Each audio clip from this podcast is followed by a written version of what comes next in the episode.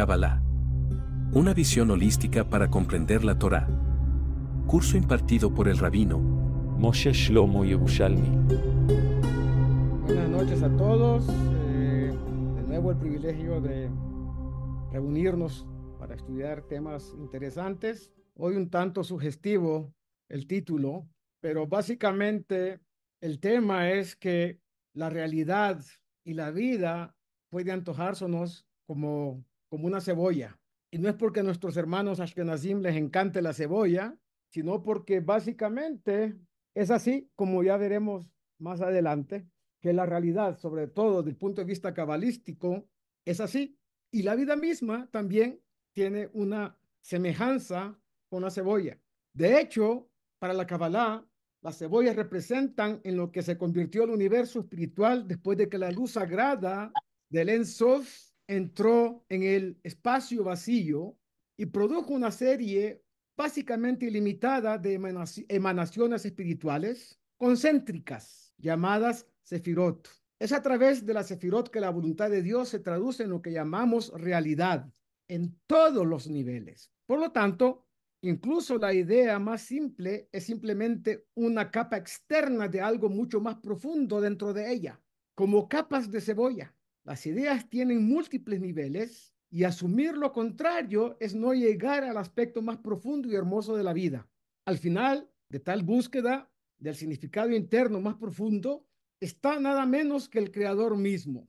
Entonces, imagínense ustedes cómo esta realidad se va concatenando capas, capas, capas. En términos de la parashá de esta semana, hay un pasuk eh, que analiza una ley relacionada con el siervo judío, Evet Ivri, que se contrató debido o a la pobreza extrema o por haber cometido algún robo y no tenía cómo devolver lo robado. Pasó que está discutiendo qué sucederá cuando su periodo de seis años, la cantidad mínima de tiempo que debe trabajar, termine y esté listo para volver a salir libre. El versículo nos dice que hace una diferencia si era soltero cuando fue, comillas, comprado, lo que se compró fue su fuerza laboral, no la dignidad de ser humano, por su dueño, comillas, temporal. Por tanto, la parashá comienza con una ley que no se aplica a todos los hombres ni a todos los tiempos. Esto, por supuesto, solo es cierto en el nivel más simple de comprensión. En el fondo, de acuerdo a la Kabbalah, ocurre todo lo contrario. Existen también otras razones, como por ejemplo, para que un hombre pueda casarse con su alma gemela, pero no haber merecido hacerlo la primera vez. A veces puede que ya se haya casado con su alma gemela, pero pecó en esa vida y debe regresar para rectificarlo. Regresará solo, como ha escrito en el Zohar Akadosh, Saba de Mishpatim, el Zohar, página 105b. En el versículo, si viniera solo, como está escrito en Shemot 21.3, si él tiene el mérito, entonces, aunque ella no necesite reencarnar, su esposa volverá con él. Besó con el secreto de lo que está dicho. Entonces su esposa saldrá con él. Así está escrito en el libro Shar Agilgulim eh, de Rabbi Jaim Vital, según las enseñanzas de su maestro El Aria Kadosh. En otras palabras, este versículo sobre el sirviente hebreo se refiere en realidad a todos los hombres judíos a lo largo de la historia.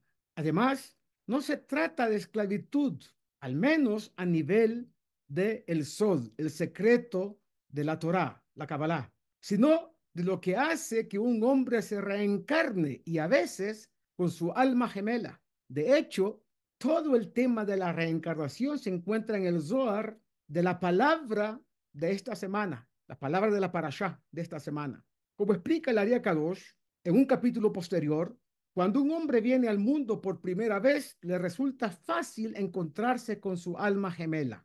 Sin embargo, si peca de tal manera que necesita una reencarnación, entonces la próxima vez que vuelva al cielo no será tan favorable para él y podrá vivir toda la vida sin su alma gemela, aunque intente por más que quiera y no podrá encontrarla, a menos que tenga ciertos méritos. Si tiene ciertos méritos y solo Dios sabe cuáles tendrá que tener para ello, su alma gemela también regresará para apoyarlo en su nombre. Sin embargo, no encontrará su alma gemela tan fácilmente como la primera vez. Como señala el Talmud, en muchos lugares nunca abandonamos realmente el significado simple del versículo.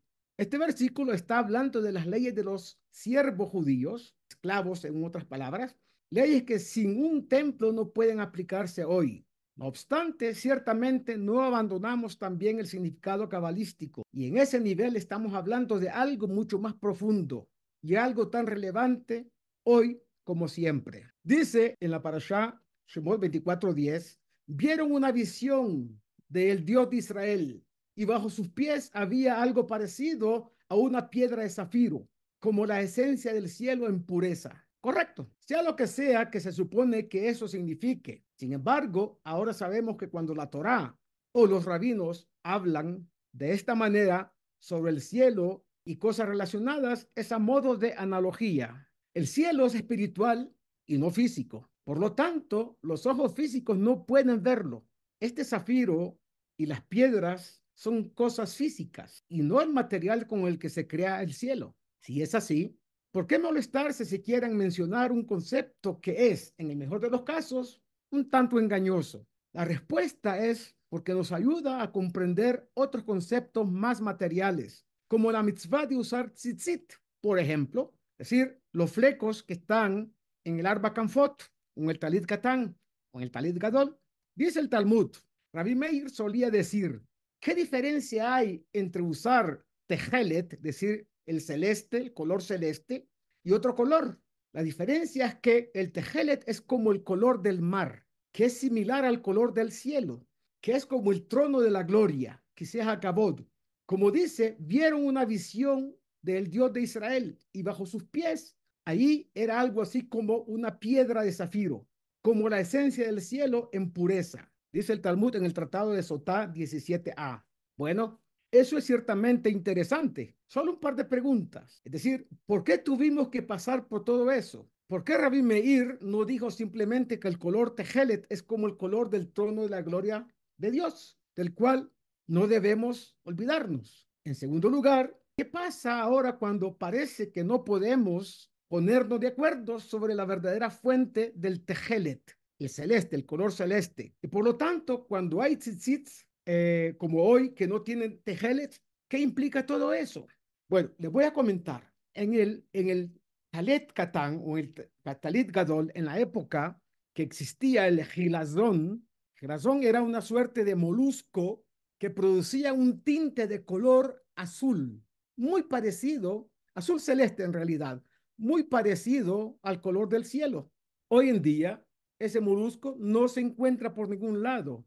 Y lo interesante que es el único color y el único, eh, digamos, eh, la única fuente de ese tipo de color. No existe otro tejelet, otro azul celeste como el que está relacionado con el gilazón, que curiosamente es un molusco. Lo que quizás no hayamos notado es que hicimos una transición y esa transición sería de lo físico a lo espiritual. Entonces, en el tzitzit de esa época, el talit tiene en cada esquina ocho flecos, uno de los cuales tenía pintado el color celeste en ese fleco. Es decir, todos eran blancos, menos uno en cada una de las esquinas. Es decir, siete tzitziot, siete tzitziot eran blancos y uno tejelet, azul celeste. De tal suerte que cuando viéramos nosotros el azul celeste de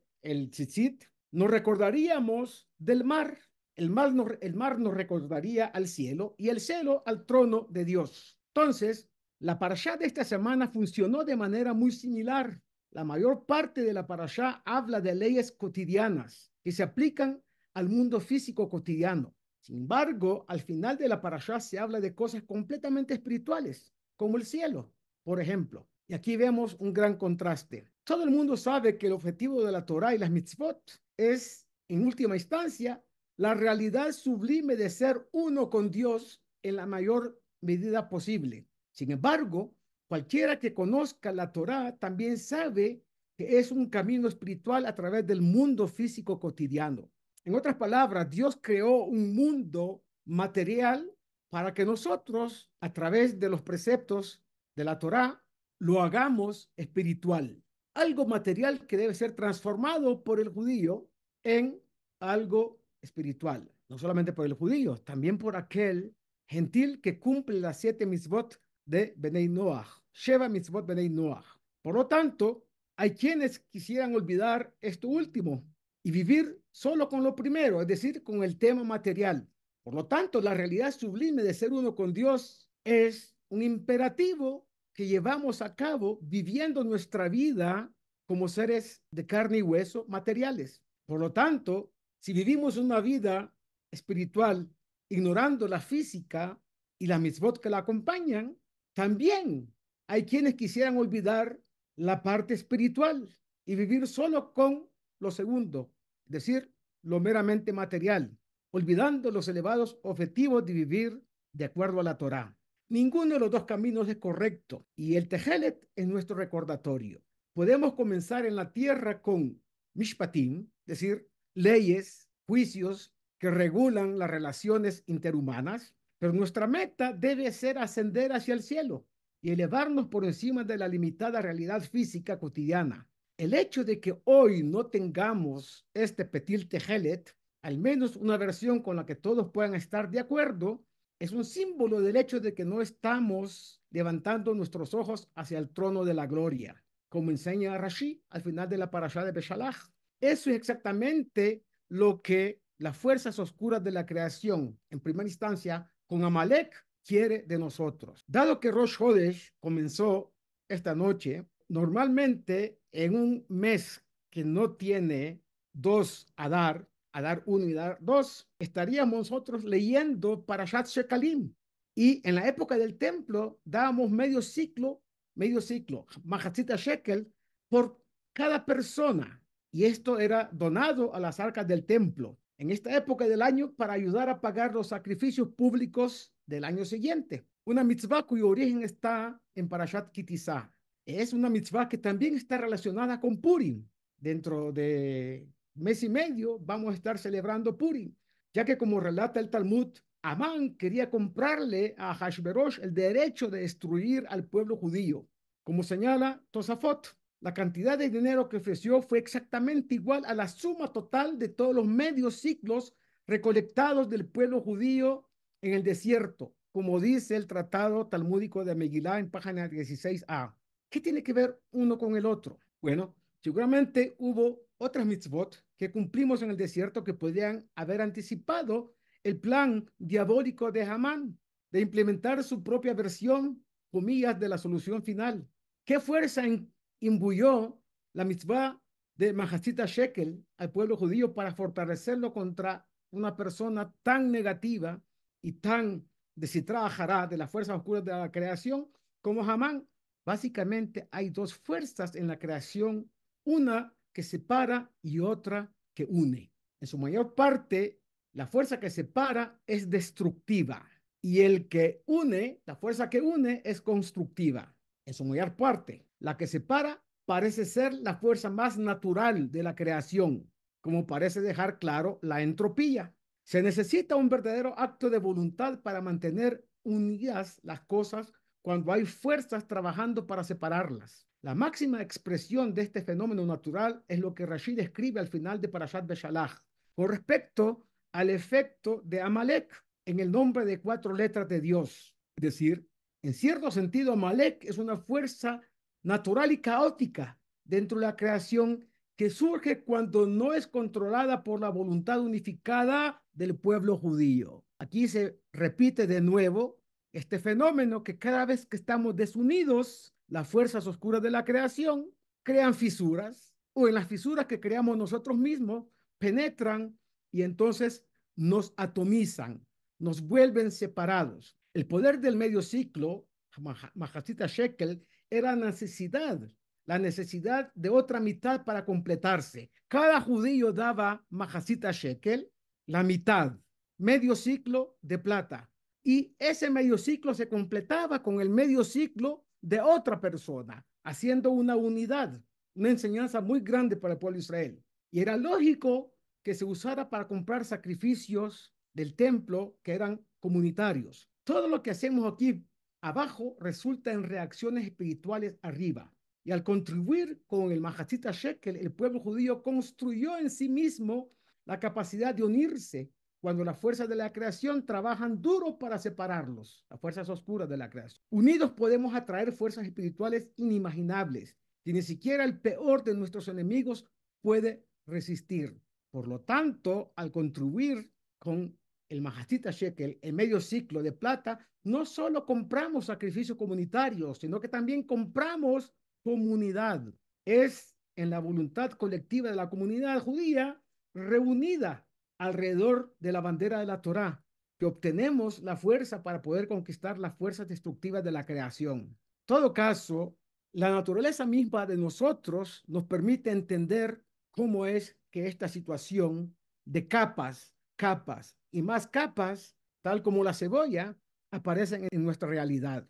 Si yo les pregunto a ustedes, ¿cuál es nuestra vestimenta? ¿Qué es lo que nos, de alguna manera, viste, nos arropa, nos cobija, nos protege? Bueno, todo va a depender de cómo nos definimos a nosotros mismos. Evidentemente, la Neshama, el alma, en sus diferentes facetas, Nefesh, Ruach, Neshama, Hayah y Ejidá, es el interior y es la esencia de nosotros como seres humanos. Alrededor de esa Neshama hay una luz interior y una luz que la circunda. En cada uno de nuestros órganos, en cada uno de nuestras partes como un cuerpo físico completo, vamos a encontrar nosotros capas y, capas que nos van revistiendo, que nos van envolviendo. Empezando cuando somos un feto, cuando estamos en el vientre materno, dicen los sabios de la Kabbalah, el primer tejido probablemente sean los tejidos que tienen que ver con la parte ósea nuestra. Sobre eso hay otra capa que son los tendones que van envolviendo a los huesos. Sobre esos tendones hay diferentes capas como músculos, venas, como piel, endodermis, epidermis, pero ahí no no termina la cosa. Luego tenemos las vestimentas. Las vestimentas nuestras puede ser una camiseta, una gufía, se dice en hebreo. Encima de esa camiseta, talit katán. La camisa puede ser un suéter. Después, una chaqueta. Y si hace mucho frío, pues tenemos que utilizar, que se llama en hebreo, un meil, un abrigo. Esto no es casual. Esto va implicando unas enseñanzas a nivel de la realidad que vivimos y que nos circunda. Pero además de eso, tenemos la casa en la cual vivimos, que también nos cobija, también es otra capa encima de nosotros. Ah, pero no hablé antes de la casa, no hablé las partes del alma que están por fuera de nuestro cuerpo, no en el interior, como Hayá y Ejidá, que son realmente partes de nuestra alma que pueden ser amplísimas, que pueden tener una distancia de centímetros, de metros, de kilómetros, de años luz en distancia, hasta conectarnos con la presencia divina en su forma más, más completa y más pura. Por lo tanto, no es casualidad que nosotros intentemos entender nuestra vida y nuestra realidad como la cebolla. Si ustedes abren una cebolla, la parten, van a encontrar capas concéntricas que van desde el centro hacia la parte externa y cada una de esas capas tiene un significado importante. Así también en el mundo espiritual, la Sefirot. Toda la creación está compuesta por una infinita cantidad de esferas espirituales que van rodeando toda nuestra realidad y nuestra vida misma. Acontecimientos que aparecen en nuestra vida como algo que podría ser, comillas, algo aleatorio, resulta que también va revistiendo y causando que nuestro desarrollo espiritual, también físico, pero espiritual sobre todo, vaya ampliándose. Es así como los árboles. Ustedes ven y parten un árbol, en el tallo van a ver círculos que se van desarrollando externamente del interior hacia afuera engrosando el tallo y según la cantidad de círculos que hay allá, vamos a saber qué edad tiene ese árbol. Toda la realidad nuestra es así también. Nuestra alma tiene, a partir de todo lo que hemos vivido en diferentes tipos de vida, por lo que hemos pasado, en encarnaciones que hemos tenido, nos va a dar también un cierto desarrollo en el alma misma. Por supuesto, con el trabajo que conlleva cumplir Torah o mitzvot y con el trabajo que conlleva la tefilá. De igual manera, la menorá, que no era el único instrumento de servicio sacerdotal que contenía el mensaje de estas, eh, digamos, eh, capas y capas, en ese caso de luz. Por ejemplo, la túnica que usaba el Cohen Gadol mientras servía en el Betamikdash, en el Mishkan, contenía 36 campanas cosidas en su dobladillo. Estas campanas, dice el Talmud, expiaban por el pecado de la Shonara, un discurso despectivo sobre los demás, un pecado de proporciones muy graves y por el cual una persona puede perder su porción en el mundo venidero y también desconectarse de las capas estas que circundan su alma. Or Mekif, Or Penimi. Teniendo en cuenta que es el habla lo que distingue al hombre de los animales, no es sorprendente encontrar una conexión tan fuerte entre el habla y la luz de la creación. Y ahí vemos de nuevo otras capas y capas que van conformando nuestro estado de elevación por encima del resto de las criaturas. El habla es la medida de la piedad de un individuo, así dice un Kelos, quien tradujo la Torá al arameo. Esto se comprende especialmente cuando uno aprende que el habla distingue específicamente al judío del resto de las naciones del mundo. Moab dijo a los ancianos de Midian, ¿qué vio Moab que lo hizo buscar el consejo de Midian? Cuando vieron que Israel había salido victorioso de manera sobrenatural, dijeron, su líder Moshe vino de Midian. Preguntémosle cuál es su rasgo. Ellos, los midianitas, le dijeron, su fuerza solo está en su boca. Ellos, Moab, dijeron, los atacaremos con alguien cuya fuerza también está en su boca. Así explica Rashid. Por lo tanto, ¿qué hicieron? Balak contrató a Bilam, como dice en Parashat Balak, y allá nos explica en el Sefer Bamidbar que intentó utilizar el arma del pueblo de Israel, que es la boca, la voz, para permear en todas las etapas y capas de protección que tiene el pueblo de Israel. Por eso, la festividad que celebra nuestra libertad y la esclavitud egipcia se llama Pesach, que puede dividir en dos la palabra P, boca, Saj, que significa habló, tal como explica el Maharal. Nuestra redención de la esclavitud egipcia tuvo que ver con nuestro nivel de espiritualidad con respecto al habla que se refinaba a través del ceder de Pesach. Por esta razón es que el libro que trata sobre la preparación judía para vivir en la tierra de Israel, que se llama Sefer Bamidbar, se centra en incidentes que tienen que ver con el habla. Entonces, de acá vemos que también en la Torah misma, cada parashá y parashá es una capa diferente en el desarrollo espiritual e histórico del pueblo de Israel. Y cada vivencia que tenemos es una vivencia que realmente replica este concepto de las capas concéntricas. En algún momento yo les mostré en una de las casas anteriores una imagen donde se veía cuando la luz del primer rayo divino que se sirvió para la obra de la creación permeó toda esa existencia que hay el espacio que había dejado Dios, hizo que esa línea conectara directamente con capas una alrededor de la otra. En algún momento les voy a mandar de nuevo esa, esa imagen. Y eso, de alguna forma, da fe de cómo nuestra realidad está conformada por ese tipo de capas que en un principio se pueden antojar materiales, pero si ahondamos y penetramos más profundamente en cada una de esas capas, vamos a llegar ni más ni menos que a la luz que utilizó el Creador para darle vida a todo este universo en los niveles espirituales y materiales. Esta es la primera parte de nuestra sesión de hoy y seguimos con la segunda, la segunda etapa. vamos a continuar con la segunda etapa de nuestra sesión, hablando de los nombres asociados a el nombre de Dios, Yud Kei Vav.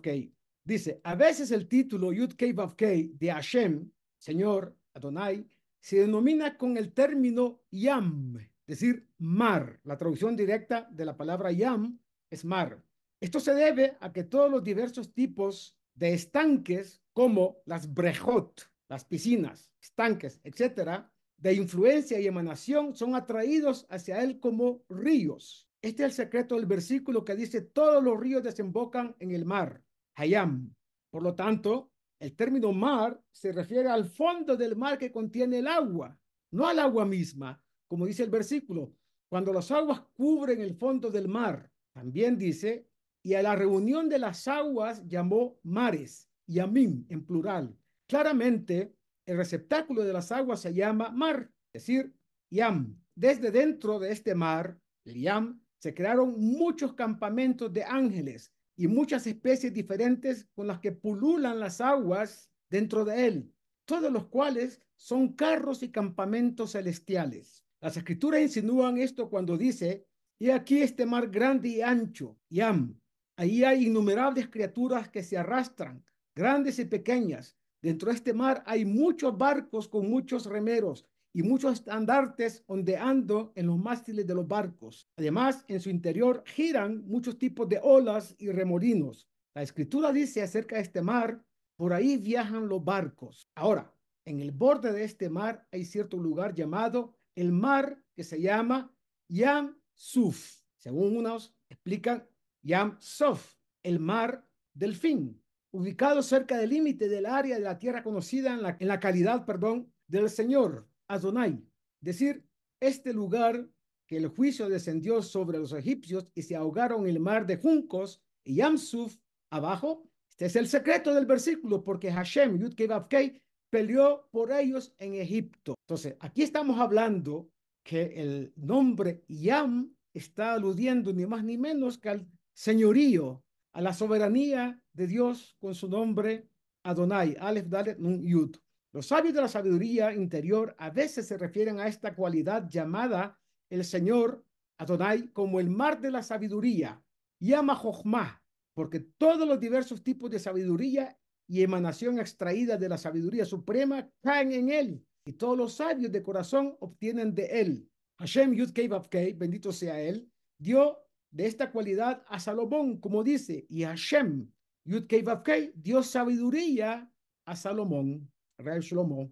Cuando Salomón entró en el mar de la sabiduría, se le dio el poder de conocer y comprender las órdenes de cómo están dispuestos los seres superiores e inferiores, y nada le fue negado.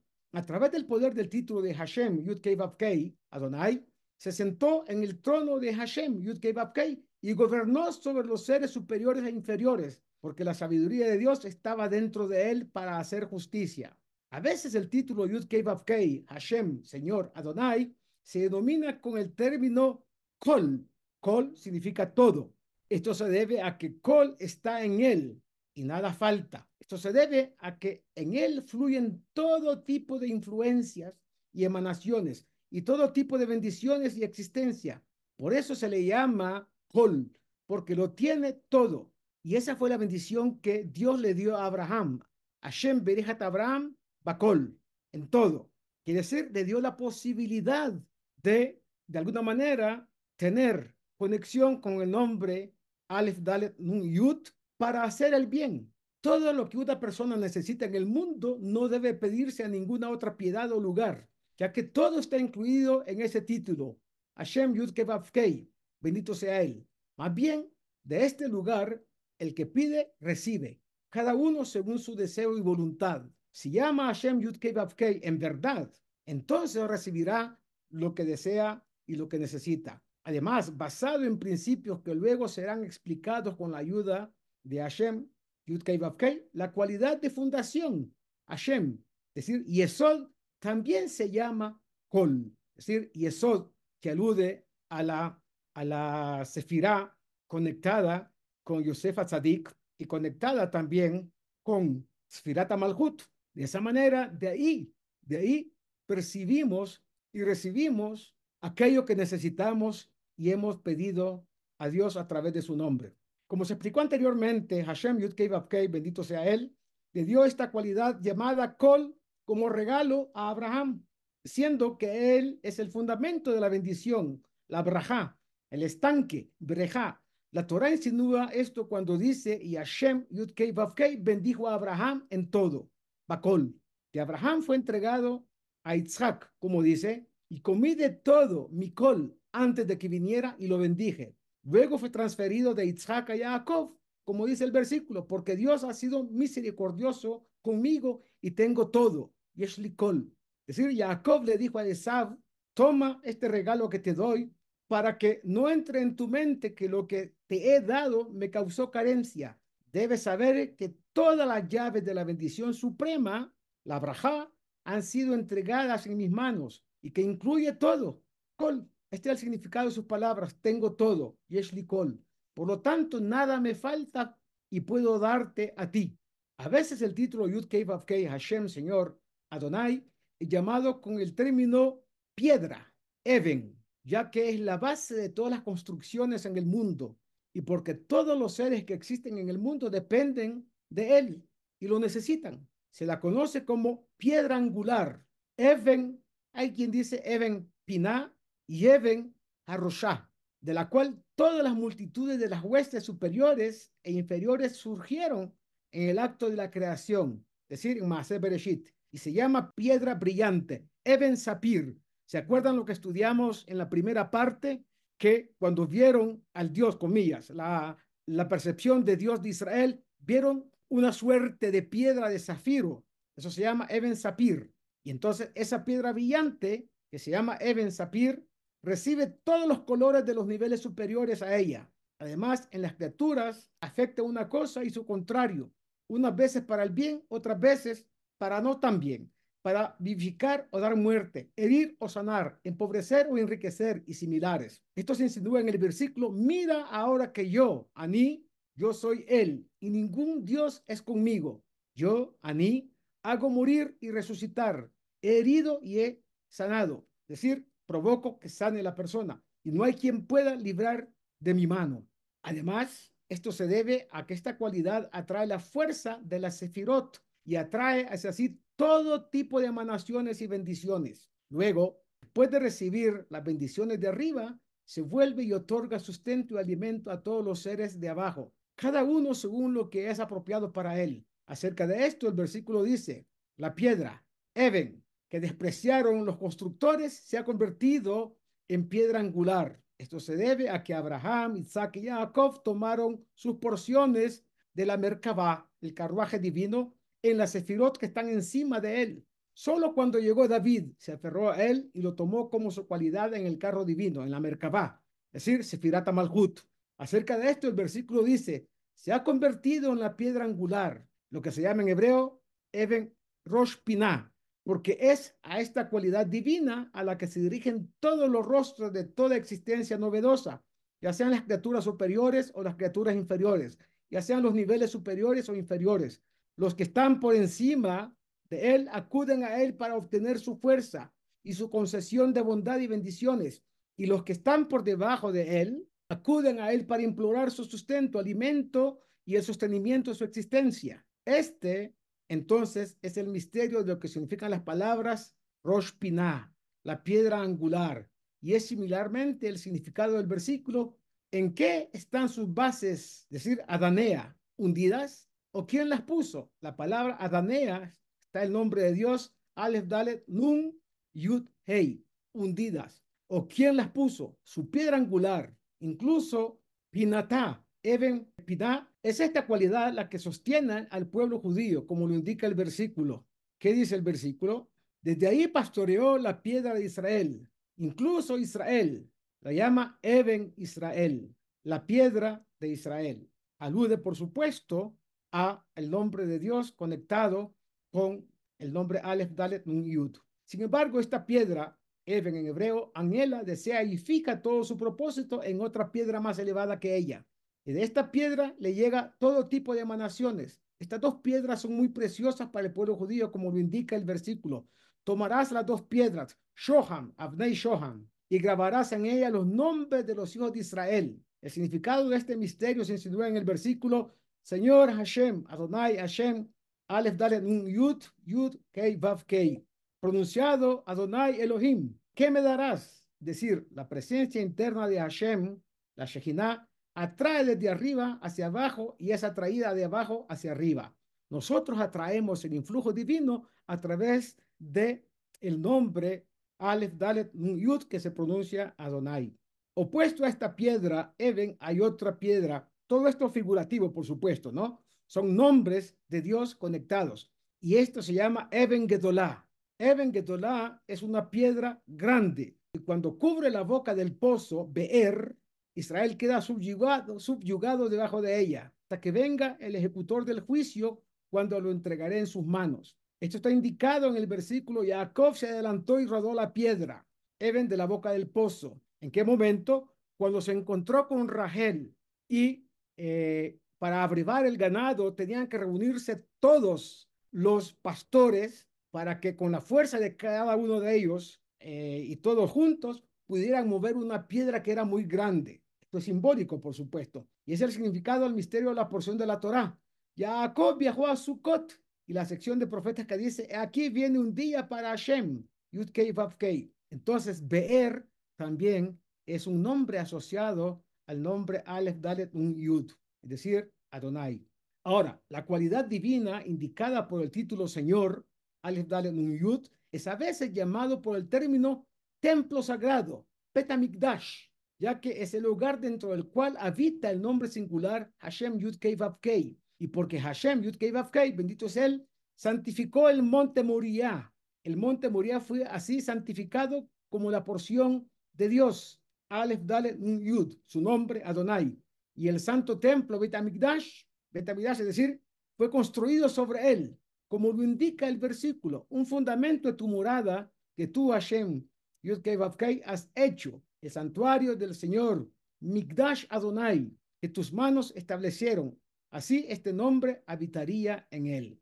Entonces, todo esto que estamos estudiando es el secreto, cómo la Shejinah estuvo morando en el Betamigdash y cómo la Shejinah nos puede dar respuestas a nuestras necesidades a través de invocarlo con el nombre Alef Dalet Yud, como decimos, Adonai Sefatai Tiftach y la Teja.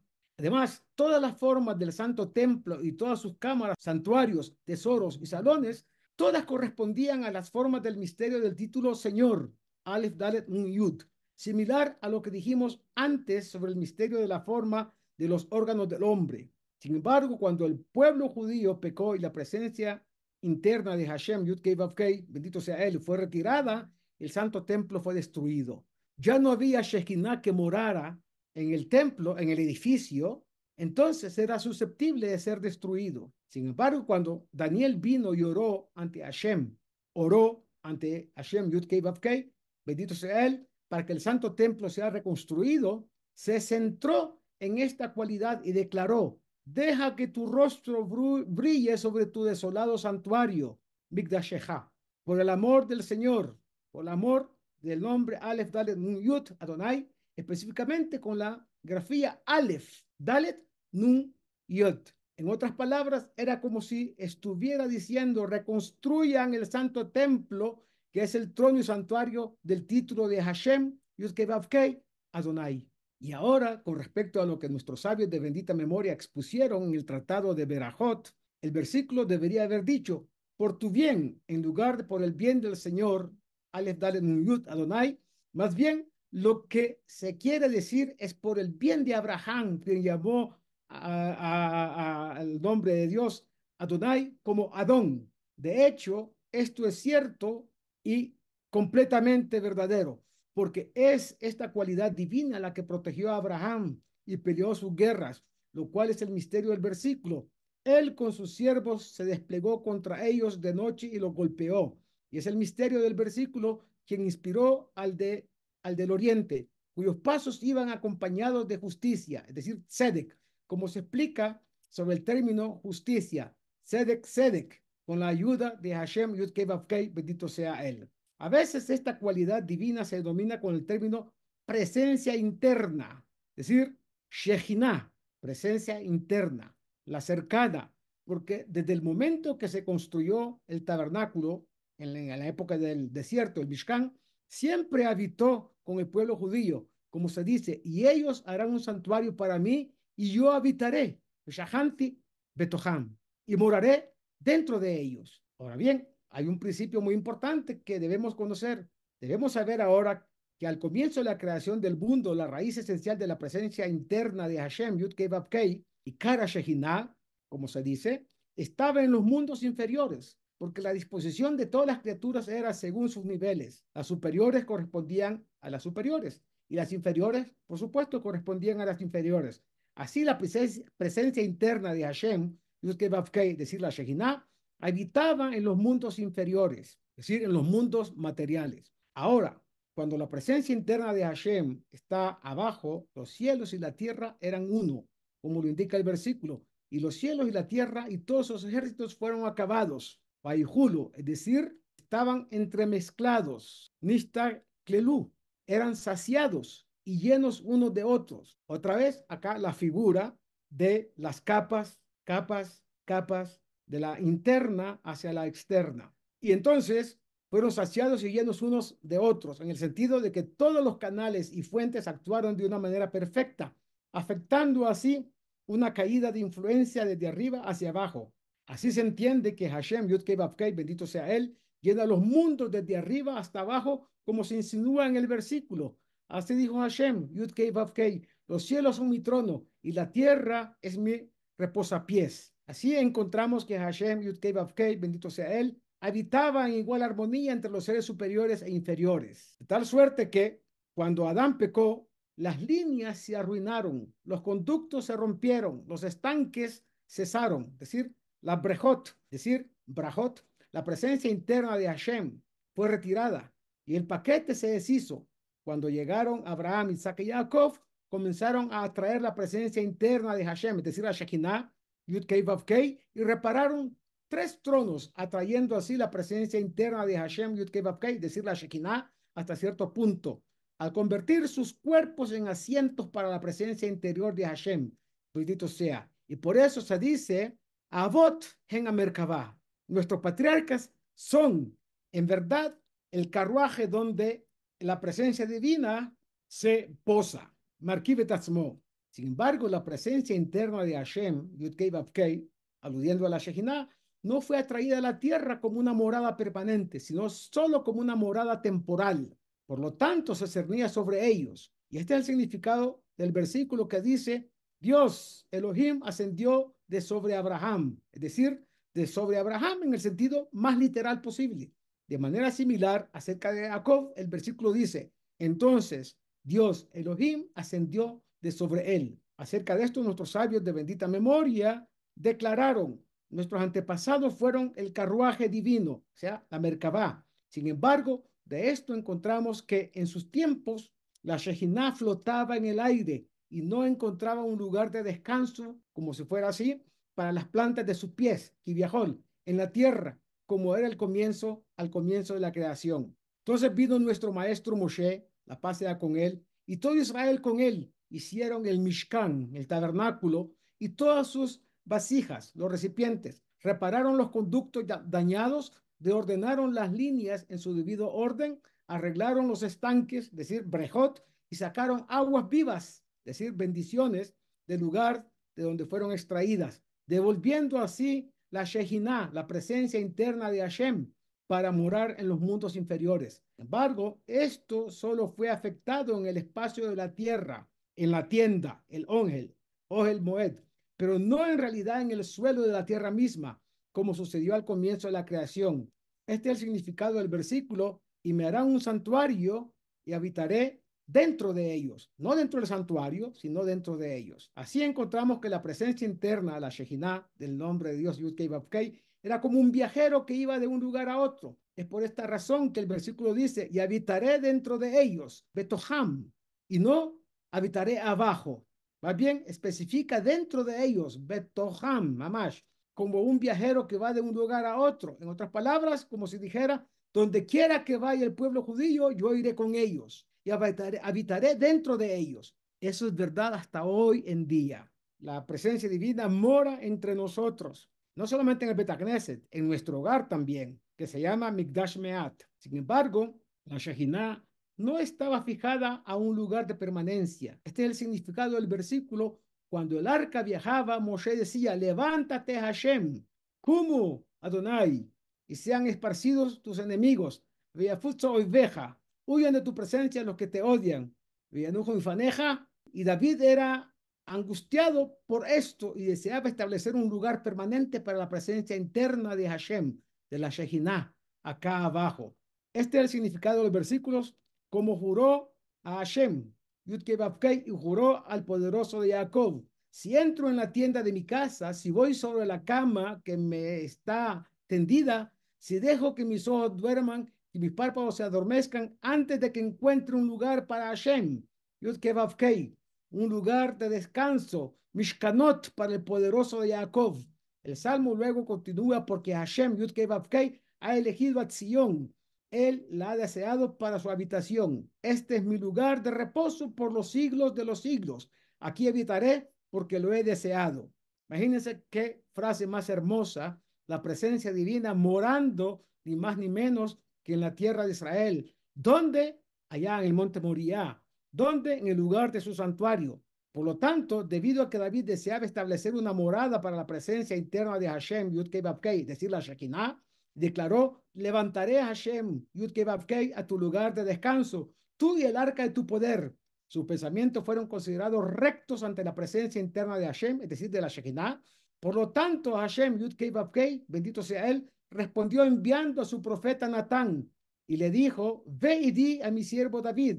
Así dijo Hashem, Yud ¿me construirás una casa para mi morada?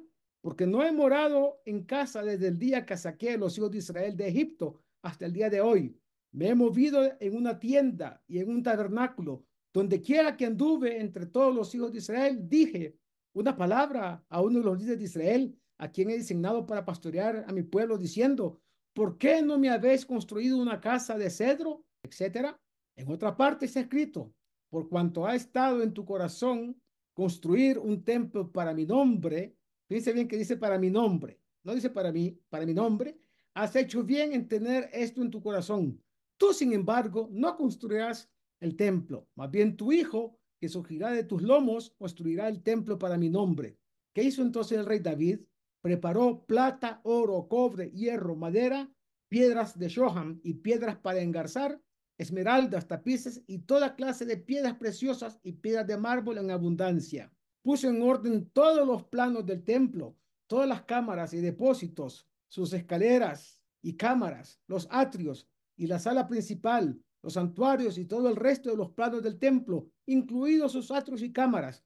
Todo lo recibió a través del Espíritu Santo, es decir, Ruach HaKodesh, como la forma, es decir, un espíritu de profecía como las formas de cada lugar en particular y las cantidades de plata, oro y piedras preciosas y todas las demás cosas necesarias para ello, cada una según medida y equilibrio preciso, con detalles, de una manera muy justa y precisa. Todo fue de acuerdo al orden de las composiciones y para las necesidades de la presencia interna de Hashem, es decir, la Shekinah. Para terminar esto, señores, esto es como dice David.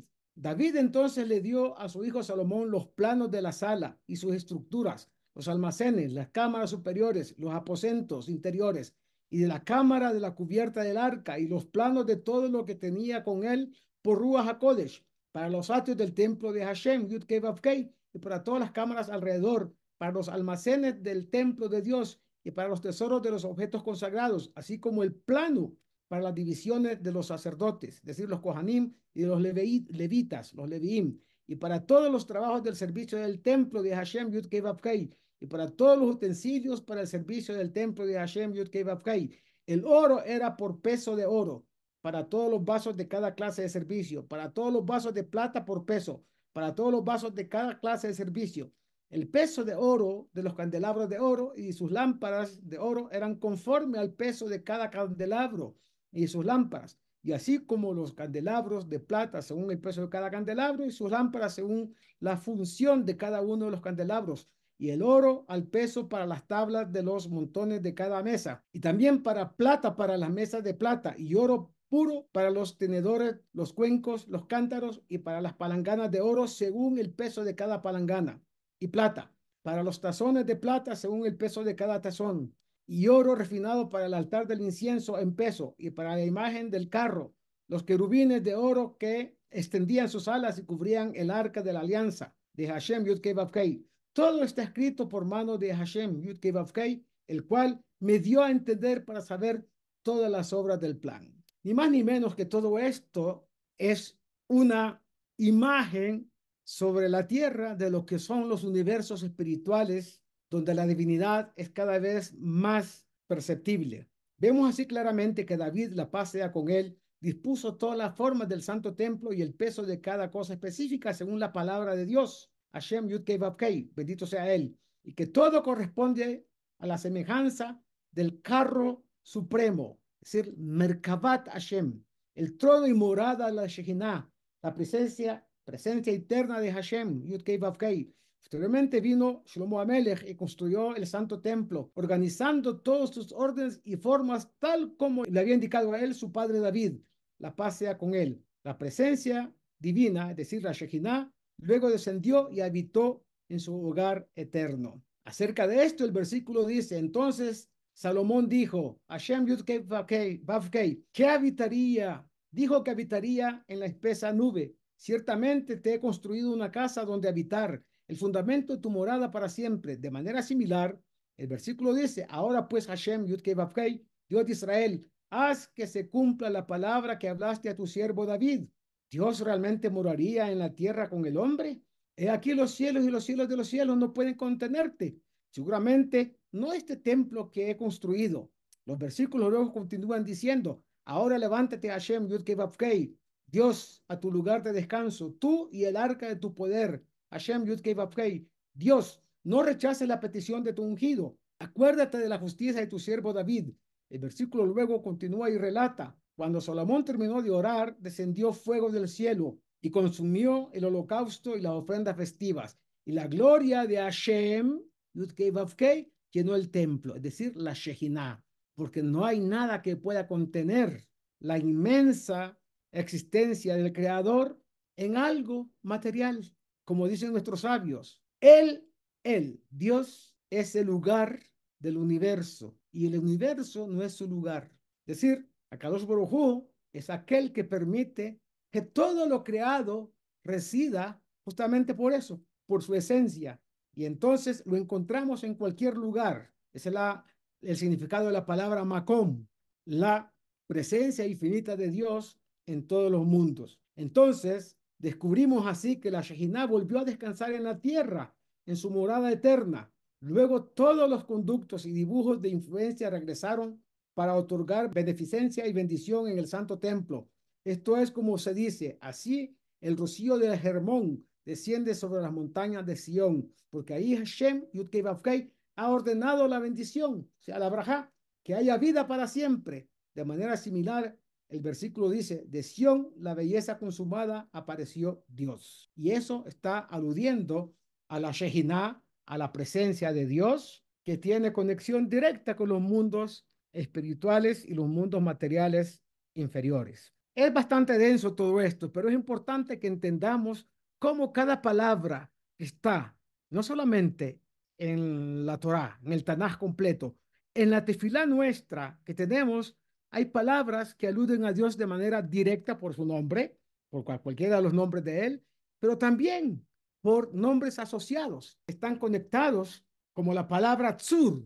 En un momento determinado, cuando fue fundado el Estado de Israel y escribieron, escribieron eh, lo que se llama eh, Megilat Atzmaut, el rollo de la proclamación de independencia, algunos estaban allá que representaban la parte digamos, eh, más eh, de izquierdas del pueblo de Israel, no tenían interés en que el nombre de Dios apareciera en Megilat Atzmaut, en el acta de independencia, el rollo.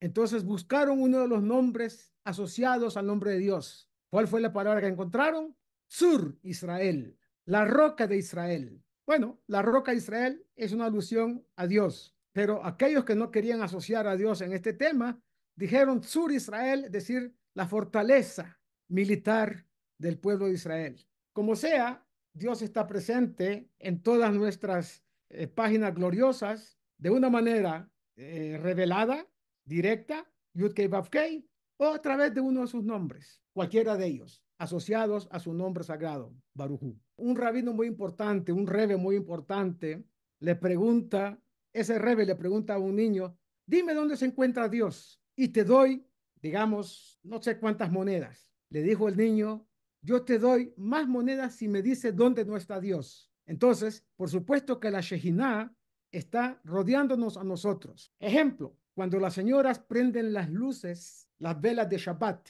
esas luces aluden ni más ni menos que a la Shejinah, a la presencia divina. Cuando encendemos las velas de Hanukkah, esa luz que está allá es una alusión directa y verdadera de que la presencia divina está con nosotros. Siempre que cumplimos una mitzvah y decimos la bendición, a través de la bendición atraemos a la presencia divina.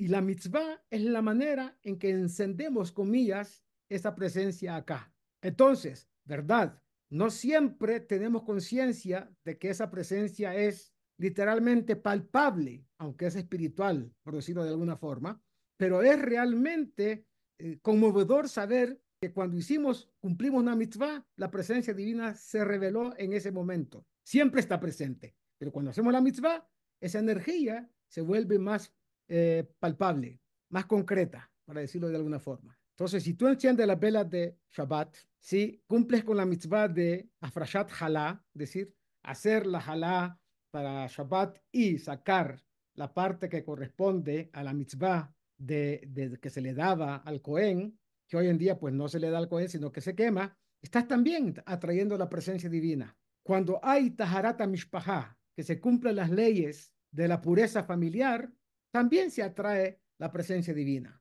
Cuando tenemos mezuzot, como Dios manda, que sherot en nuestras portadas, en portones, puertas, etcétera, también atraemos la presencia divina a nosotros. En otras palabras, nosotros atraemos la presencia divina y le permitimos entrar hasta donde nosotros permitamos. Hay quien solo tiene mezuzá en la puerta principal, pero no en las otras puertas de su casa. Bueno, la presencia divina está en la puerta, para decirlo de alguna forma.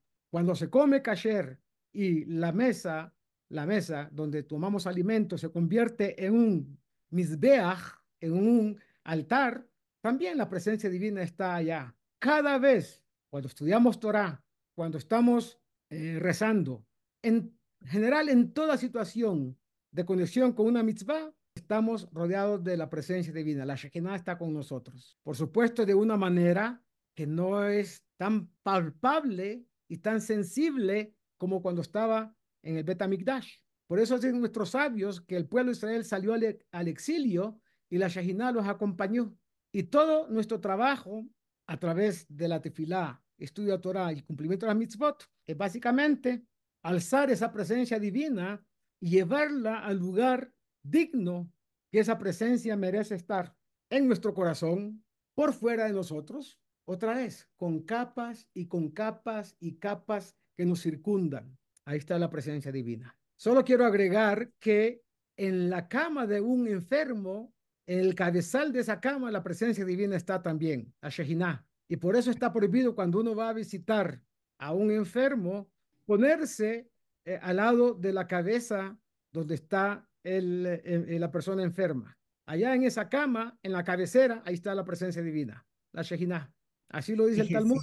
Bueno, espero muchas gracias. Gracias, Buenas noches a todos. Kabbalah. Una visión holística para comprender la Torah. Curso impartido por el rabino Moshe Shlomo Yerushalmi.